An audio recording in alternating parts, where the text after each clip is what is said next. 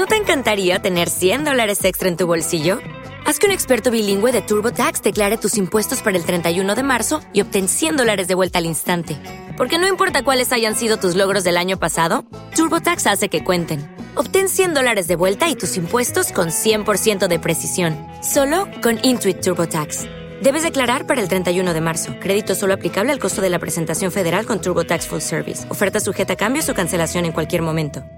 ¿Se puede combinar la fuerza y la resistencia en una misma programación y mejorar ambas capacidades al mismo tiempo? ¿Cómo podemos minimizar el fenómeno de interferencia en nuestras rutinas de entrenamiento? En el vídeo de hoy te desvelaremos algunas incógnitas que pueden estar tirando por tierra tus mejoras tanto en el desarrollo de la fuerza como en el desarrollo de la resistencia. Cuando hablamos de entrenamiento concurrente, hacemos alusión a la combinación de metodologías y estímulos para la mejora de la fuerza y de la resistencia dentro de un mismo programa de entrenamiento. Si bien podría parecer a simple vista la mejor estrategia a la hora de mejorar nuestros niveles de condición física, debemos tener en cuenta ciertas compatibilidades e incompatibilidades a la hora de programar y poner en práctica este tipo de intervenciones. Lo primero que debemos tener en cuenta es la existencia del fenómeno de interferencia, entendiendo este como un conjunto de respuestas de nuestro organismo que se contrarrestan, perjudicándose o limitándose entre sí.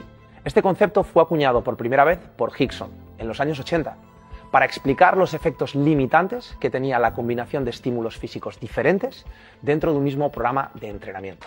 Sabemos que cada método de entrenamiento genera un tipo de adaptaciones diferentes, de manera que entrenamientos de fuerza promueven más adaptaciones neuromusculares, así como entrenamientos de resistencia se relacionan más con adaptaciones cardiovasculares. Si bien todos nuestros sistemas y cualidades se encuentran estrechamente interrelacionados, conviene recordar que la fuerza es la capacidad fundamental por excelencia, la cual pues, nos permite reaccionar contra la gravedad mediante la generación de tensión por parte de los músculos, viéndose potenciada mediante esfuerzos de corta duración y alta intensidad. A su vez, cuando hablamos de resistencia nos referimos a la capacidad de mantener en el tiempo ciertos niveles de fuerza, a una intensidad determinada, atendiendo más a la duración del estímulo que al incremento de la intensidad. Para poder entender un poco más la diferencia entre unos y otros tipos de esfuerzos, en función de su duración los dividiremos en tres.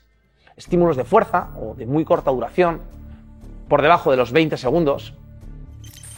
Estímulos de resistencia, que diríamos que van más allá de esos dos minutos de duración.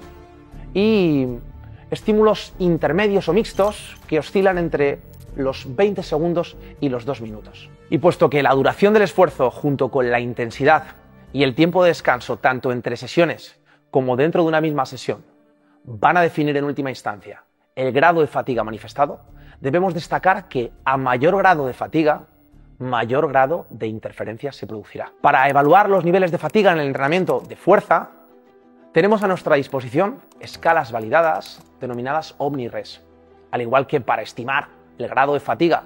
En el entrenamiento de resistencia usamos las escalas adaptadas de Borg. Ambas hacen alusión al mismo concepto, conocido como RPE o índice del esfuerzo percibido, otorgándole un número entre 0 y 10 a nuestra fatiga, que debemos interiorizar, entrenar y aprender a interpretar. ¿Qué factores generan mayores interferencias con respecto al entrenamiento concurrente? Pues vamos a diferenciar siete.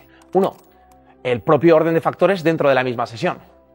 Aquellos ejercicios que realices primeramente recibirán mayor protagonismo y énfasis que pueden desplazar al resto de ejercicios, limitando así su producción de fuerza, tanto por el uso de fuentes energéticas como por la fatiga residual acumulada. 2. El entrenamiento de resistencia previo al de fuerza está comprobado que genera mayores limitaciones y desventajas, tanto en las adaptaciones de hipertrofia como en las adaptaciones de fuerza.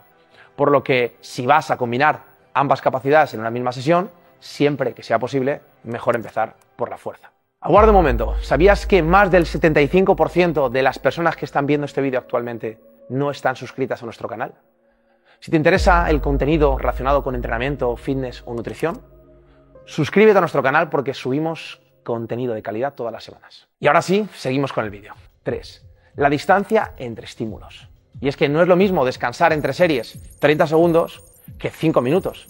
Del mismo modo que afecta muy diferente dejar entre sesiones 12 horas o 72. A mayor distancia entre estímulos, y sesiones, menor interferencia se producirá. 4.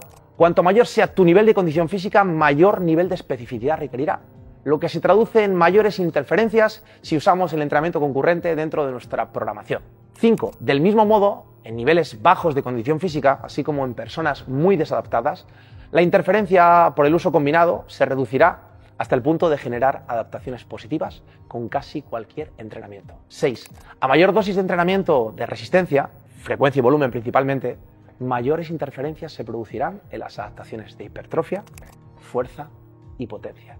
Y 7 y por último, comparando la interferencia de diferentes tipos de resistencia, la carrera en comparación con otros sin impacto genera mayores interferencias tanto en la hipertrofia como en la fuerza. Si bien hemos podido comprobar una vez más que el principio de especificidad juega un rol protagonista a la hora de optimizar tus ganancias de fuerza, como podemos comprobar en el gráfico, los beneficios del entrenamiento concurrente van mucho más allá. El entrenamiento combinado de resistencia y fuerza ha demostrado una mayor efectividad en la pérdida de grasa corporal que la realización únicamente de uno de estos dos entrenamientos por separado.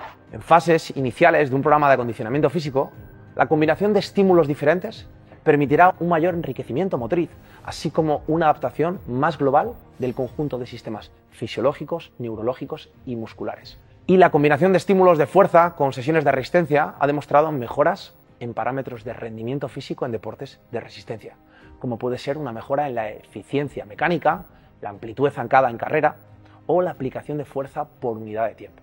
Por último, existen muchos tipos de entrenamiento concurrente y quizás pues el más paradigmático actualmente puede ser el CrossFit.